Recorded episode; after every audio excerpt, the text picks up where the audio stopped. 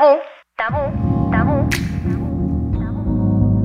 Es un término polinesio que significa lo prohibido y abarca diversas conductas o acciones que son censuradas por un grupo social. Hay prácticas eróticas milenarias, y rituales relacionados a la satisfacción corporal que se remontan hasta la Edad Media. Entonces, ¿por qué aún sigue siendo complicado hablar sobre nuestra intimidad? En este podcast desnudaremos algunos aspectos de la sexualidad que todavía permanecen ocultos, con experiencias en primera persona y la visión de especialistas. Mi nombre es Guadalupe Norte y esto es Tras el Tabú, un podcast para hablar sin tapujos sobre los mitos y verdades del sexo. En el episodio de hoy, la pornografía. La pornografía. La pornografía. Estás escuchando La Gaceta Podcast.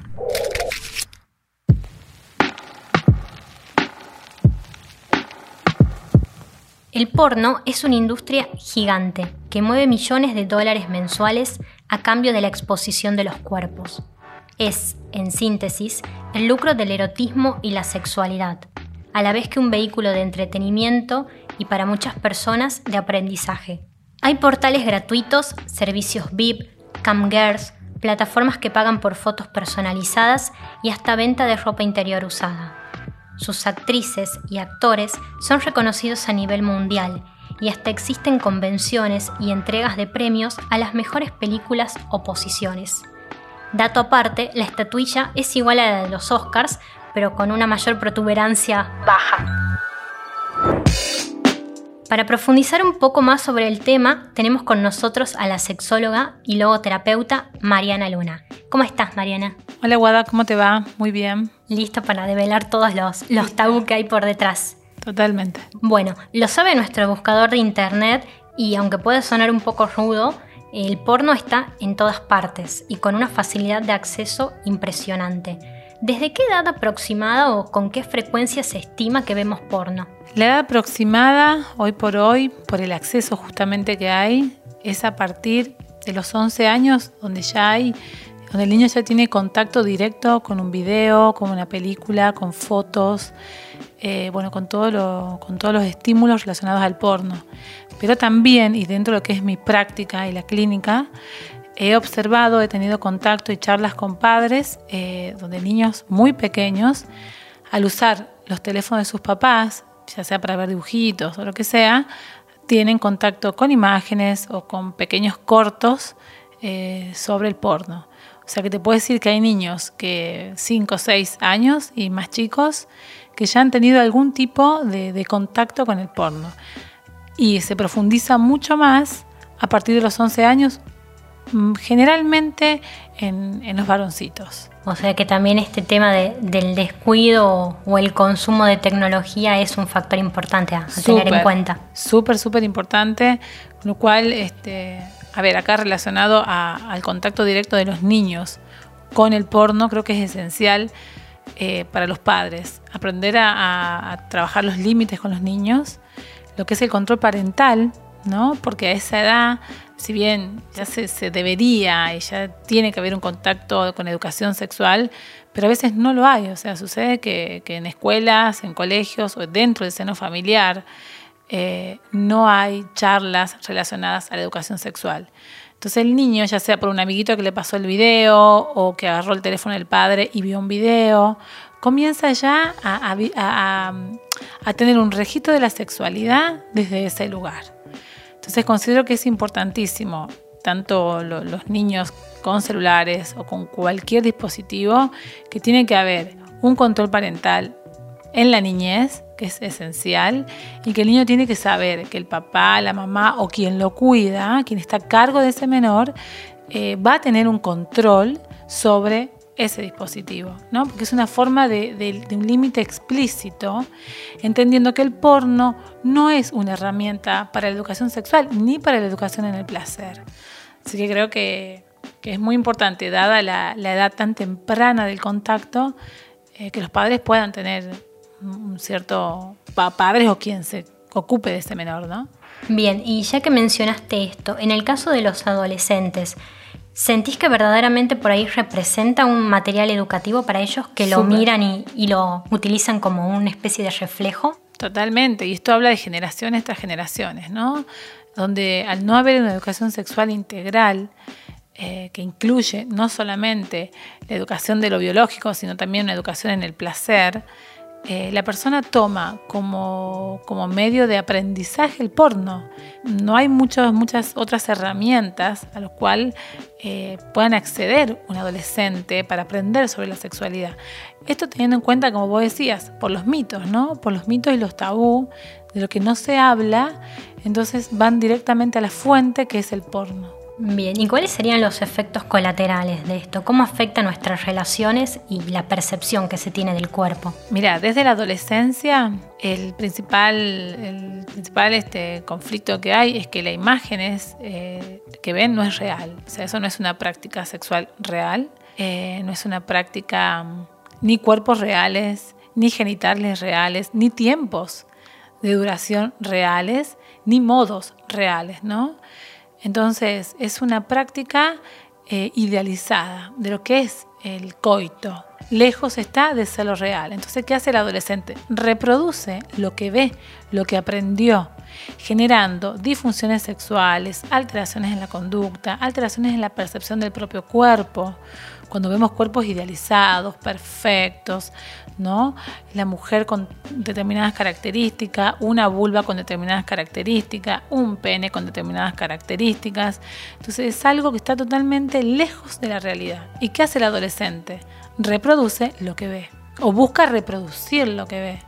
¿no? Y, y esto es muy común, por ejemplo, que lo veo en la clínica, pacientes de 22, 23 años con disfunciones sexuales. Claramente porque han aprendido su sexualidad a través del porno. Entonces, con ansiedad, con disfunciones eréctiles, eyaculación precoz, ¿no? Todo esto a raíz de, de dónde aprendieron su sexualidad. Claro, y recién cuando vas a la cama, después de, de, muchos intentos, te das cuenta que por ahí se necesita de la previa para la estimulación femenina o que los diálogos requieren una duración mayor a cinco palabras, ¿no?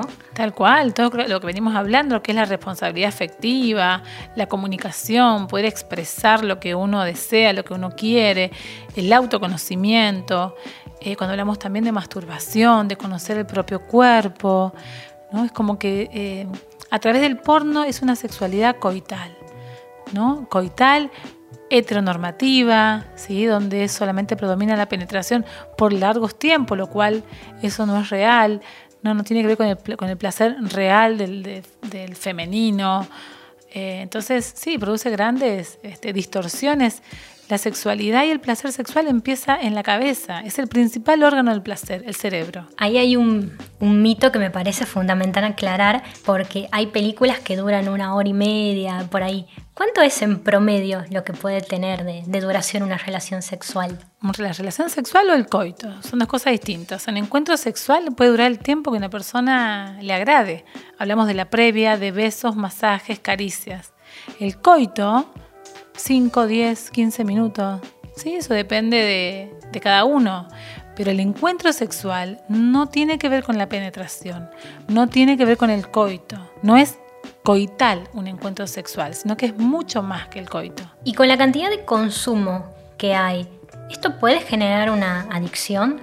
¿Consumir porno puede ser malo o llevar alguna patología? Sí, sí, sí, porque se vive la sexualidad de manera compulsiva. Este, la persona no registra su propio deseo, no registra la sensación de saciedad y de placer.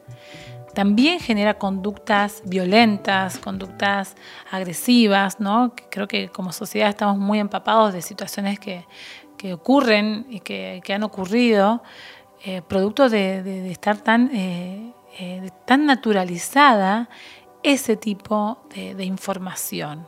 ¿no? La, la, violencia es una de las principales características y también las disfunciones y las conductas compulsivas relacionadas a la sexualidad. Vivir la sexualidad de manera compulsiva, sin un autorregistro. Bien, pienso que también quizás resulta mucho más sencillo a la mañana o a la tarde poner un video erótico de algún sitio hegemónico antes que por ahí trazar el camino ¿no? de una relación y de, de sumirse por ahí a una responsabilidad afectiva con otra persona. Tal cual, sí. Fíjate una cosa, Guada, no es un, no son videos eróticos, ¿no? Es porno. El erotismo es mucho más, eh, mucho más, con, mucho más abarcativo. Es una sexualidad mucho más plena el, erotismo. Esto es un porno, o sea, son dos cuerpos en un acto coital, ¿no? Porque no hay mucho más que eso. Y claro que sí, sí, resulta mucho más cómodo la masturbación a través del estímulo del video o la imagen que utilizar, por ejemplo, las fantasías. Las personas no, eh, no, no, se permiten fantasear, ¿no? no se conectan con su cuerpo, con sus sensaciones, con las fantasías. ¿Por qué? Porque van directamente a un video, ese video los lleva a estimularse los genitales y se terminó ahí este, el acto de placer, podríamos decir. Bien, y otra cosa que sorprende también al loguear en cualquier sitio es la cantidad de categorías que hay y subcategorías. Dígase parodias de superhéroes, animes, fetiches, diversidades raciales, cuentos clásicos como Blanca Nieves que de repente se presenta en una orgía con los siete nanitos y hay hasta un espacio para los barbijos con el tema del coronavirus. Eh, el tema es que de lo bizarro, si se quiere, hay otras temáticas que levantan una alarma. Por ejemplo, luego de una serie de denuncias de contenido ilegal, Pornhub que es uno de los portales de pornografía más importantes a nivel mundial, tuvo que eliminar la mitad de sus contenidos porque había denuncias que incluían abuso sexual, pedofilia, contenido racista, misógino, incluso episodios de porno venganza. Entonces, si bien la polémica no es nueva y, hay una cosa con todo eso de lo que se puede ver o lo que no se tendría que ver y es censurable, qué es lo que está pasando con, con, el rol de la violencia que se tiene, especialmente hacia la mujer, como vos habías dicho. Este, ¿Hay consentimiento detrás de lo que vemos? ¿Eso es lo peligroso? No hay consentimiento, creo que eso es, eh, está claro, ¿no? Y también el ejercicio de la violencia y la posición de la mujer como objeto que da placer es algo que se perpetúa en la historia del porno, ¿no? Y creo que ahora, al haber un gran interrogante y, todo lo que está sucediendo a nivel de sociedad, estamos viendo las consecuencias que trae en un adulto o en un adolescente o en un joven adulto el haber aprendido su sexualidad desde el porno. Porque claro que vemos hay conductas violentas, que hay un, un posicionamiento acerca del cuerpo de la mujer como un objeto, ¿no? Y no solamente hablamos de todos estos ejemplos que vos diste, Guada, sino también cuando hablamos eh, que hubo casos tremendos sobre la, con violaciones de manada. Y esto también se ve en el porno. ¿no? Y si bien hay algunos portales que han sacado gran cantidad de sus videos, cuando vos googleas, eh, todavía hay. Porque hay pedofilia, hay, eh, a ver, videos eh, donde hay una mujer y hay cinco o seis hombres. ¿no? Totalmente. Y no es algo que está totalmente erradicado. Sí, y en la mayoría de los casos también están en el top 10 y tiene muchísimas visualizaciones. Esto de los raptos uh -huh. o estuve con mi hermana, con mi tío, con mi padrastro, sí. con no con la con mi hijastra, no estamos hablando de toda una cuestión eh, sin límites, eh, de un lugar de mucha violencia, eh, de mucha agresividad, de, de, esto de que la mujer es un objeto que me pertenece, ¿no? ¿Y qué es lo que pasa? Que en la adolescencia es una conducta compulsiva y repetitiva. El adolescente está constantemente viendo videos, entrando a estos portales. ¿no? Entonces su nivel de excitación y su fantasía tiene que ver con conductas violentas ¿no? y lo que después reproducen. Que hemos visto casos, ¿no? tenemos contacto y conocimiento de casos de violaciones de manada, donde no hay un criterio, no hay un juicio, no hay un respeto por el otro, y esto es lo que genera aprender la sexualidad a través del porno. Bien, y también reproduce algunas especies de autocensura en la mujer. También el mensaje de que sí, tenemos que, que servir, tener un rol pasivo, uh -huh. se ve mucho en las relaciones, ¿verdad? Totalmente, sí, sí, sí, porque también está como el ideal, ¿no? La mujer debe dar placer, porque es lo que se observa principalmente.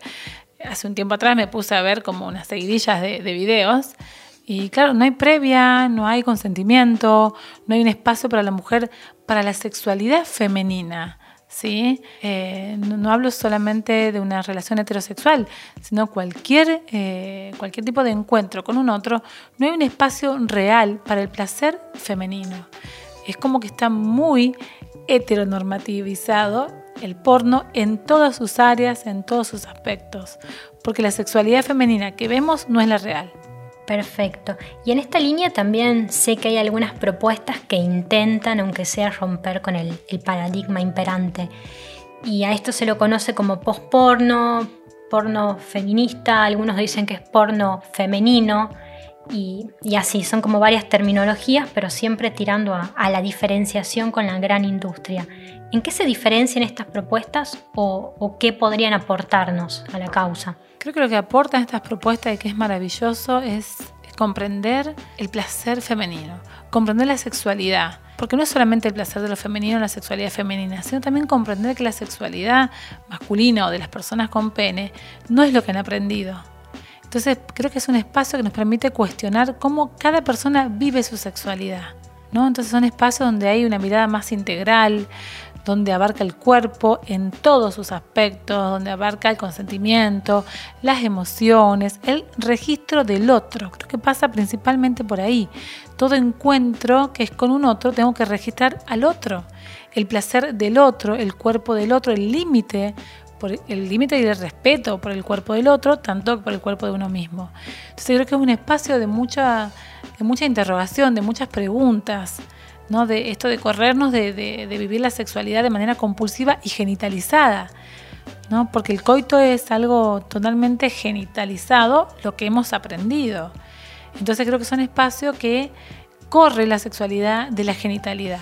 Bien, ¿sugerís más esta clase de videos por ahí para alguna fantasía en pareja o para verlos acompañados? Totalmente, mucho más este tipo de información, de videos, como también lectura, bibliografía, trabajar la fantasía, juguetes sexuales, o sea, incorporar todo lo que nos corra de la genitalidad, para poder entender que tenemos un cuerpo erótico, ¿no? que va más allá de, de lo genital, y también en esta ecuación de las grandes productoras y por ahí la, movida independiente, la otra cara sería la gente que por su propia cuenta decide incursionar en, los videos ¿no? y hacer de su sexualidad libre, sean hombres, sean mujeres, sean disidencias, eh, otro espacio por ahí económico o que se lucra con esto.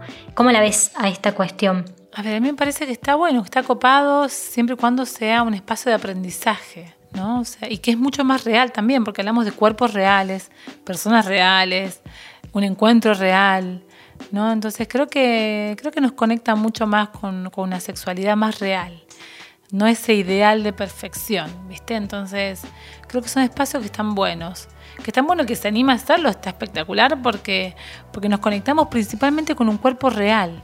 Y creo que eso es, algo que abre un, portal y un paradigma enorme que estamos transitando hoy por hoy, ¿sí? de poder este, mirarnos desde lo real, desde nuestro cuerpo. Y eso también, eh, por supuesto que ayuda mucho al aprendizaje, a corregir ideas, a corregir creencias, mitos que tenemos acerca del placer. Hay algo que es muy común en la sexualidad y en un encuentro sexual, que dos personas se encuentran y cada una con una historia, o sea, es como que reproducen como una película, ¿no? Entonces, eso no es un encuentro, un encuentro es cuando uno se puede conectar con uno mismo y con el otro. O sea que está bien apostar el erotismo desde otras plataformas. Sí, otros espacios totalmente distintos. Y se me viene a la mente, hablando de esto, un caso que había salido el año pasado, si no me equivoco, de una youtuber que había vendido por internet agua en la que se había bañado y ropa interior usada. Y la verdad es que a muchos les, preocupó la situación o la tomaron también como chiste, pero también habla ¿no? de, esa otra mirada que son las cosas alternativas que pasan por debajo de la mesa y también refieren al, sexo, al erotismo, a la sexualidad. Como te decía hace rato, creo que es esencial la educación en el placer y la educación sexual. No creo que ese es el principal filtro para todo aquello que, tiene un impacto negativo en el proceso de crecimiento, si hablamos de un adolescente, de un niño, un preadolescente o un joven adulto, en el proceso de crecimiento y de reconocimiento de su sexualidad. No todo aquello que, que de alguna manera invada o donde no haya consentimiento o donde no haya una conexión real con tu propia sexualidad, no está bueno. El placer nace de adentro de uno, de la capacidad de conectarte con tu propio cuerpo, con tu propio placer, y de ahí vamos hacia el encuentro con el otro. Si no, es como nada, un cuento, todo viene de afuera para mostrar, para mostrar y eso no es real. Perfecto, en ese caso, para concluir, Mariana, un buen resumen sería que la verdad está en la posibilidad de darle un espacio a la diversidad de voces y, cuerpos, no solamente hegemónicos, y que a partir de esto se pueda construir una nueva visión personal y social sobre la sexualidad. Tal cual, yo siempre digo educación para la sexualidad y educación para el placer. Me encanta, me quedo con esa frase entonces. Muchísimas gracias por participar en este podcast y esperamos que haya otro más adelante, ¿no? Muchas gracias a vos y también sí, espero que esto siga, siga creciendo. Gracias. Esto fue Tras el Tabú, un podcast para hablar sin tapujos sobre los mitos y verdades del sexo. Si querés mandarnos tu experiencia, comunícate al mail de la Gaceta Podcast y déjanos tu audio. Esto fue La Gaceta Podcast.